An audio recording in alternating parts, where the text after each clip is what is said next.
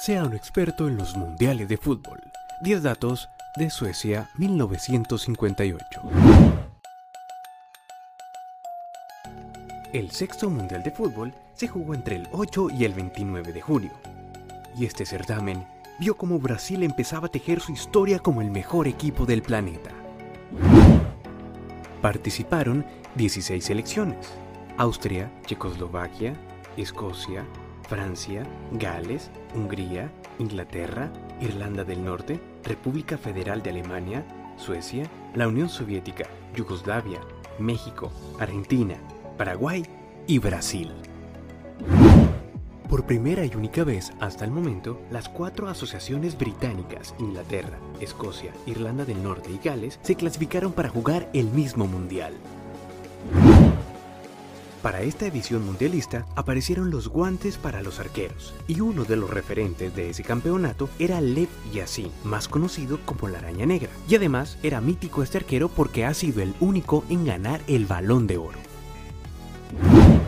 Pueden creer que después de 115 partidos mundialistas desde 1930 se registró el primer encuentro empatado 0 por 0. Los responsables fueron Brasil e Inglaterra el 11 de junio. Nuevamente, una tragedia aérea enlutaba el fútbol mundial. Esta vez, un avión charter que transportaba a los jugadores del Manchester United se estrelló en el aeropuerto de Múnich para hacer una escala de reaprovisionamiento. Fallecieron 23 de los 44 pasajeros, entre ellos 8 jugadores, 4 de ellos titulares de la selección inglesa. Varios analistas atribuyeron el flojo mundial de la selección de Inglaterra, ya que fue eliminada por la selección soviética en la primera ronda.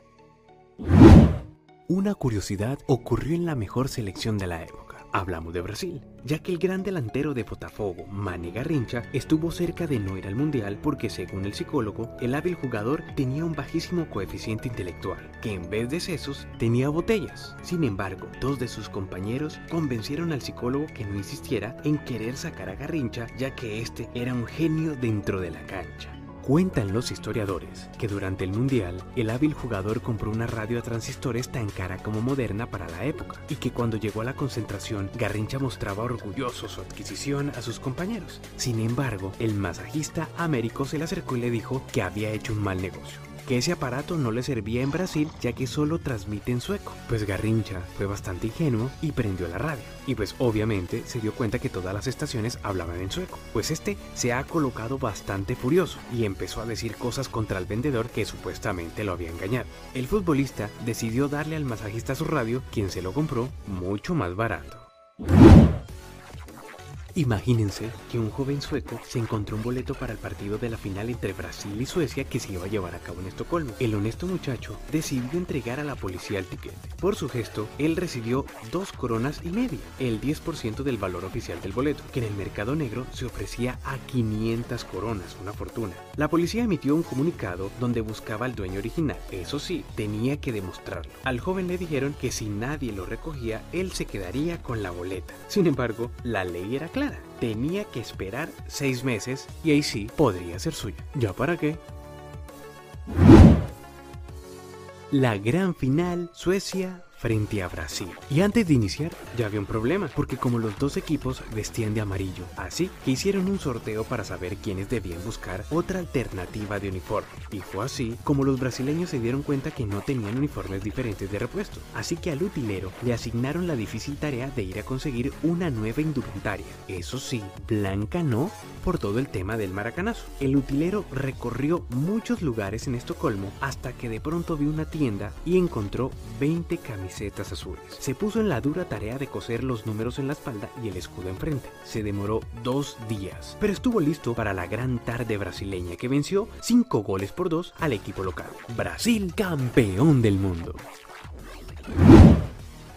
Para el Olimpo futbolístico, en este mundial surgió el gran Edson Arantes do Nascimento Pelé, que a sus 17 años destelló con su gran calidad. Además, inscribió su nombre en la lista de los récords mundialista al convertirse en el jugador más joven en anotar un gol, 17 años y 239 días. Su primera víctima fue la selección de Gales. Ah, por cierto, es el único futbolista en ganar tres campeonatos del mundo. Sin duda, el Rey Pelé. Luego de su brillante victoria ante la Unión Soviética, todos los jugadores brasileños recibieron una bicicleta de una marca sueca. Tras el título, una fábrica de televisores de Río de Janeiro entregó 24 aparatos, incluido el director técnico. La Gaceta Esportiva de Río de Janeiro recaudó entre sus lectores casi un millón de cruzeiros para premiar a los campeones. Y por su parte, el presidente brasileño de la época firmó un decreto para otorgar una pensión a los jugadores y a sus familias, un premio exorbitante. Se nota que después del Maracaná el título era una obligación. Otro que inscribió su nombre en los récords mundialistas fue el francés Jos Fontaine, quien anotó 13 goles en 6 partidos, siendo el goleador absoluto del mundial y por muchos años el jugador con más goles en los mundiales. Brasil campeón, Suecia segundo, Francia tercero y cuarto República Federal de Alemania. Partidos jugados, 35. Goles anotados, 126. Asistencia, mucha gente. No hay cifra oficial. Así que si te gustó, no olvides suscribirte y darle like. Ahora sí serás todo un experto en la historia de los mundiales.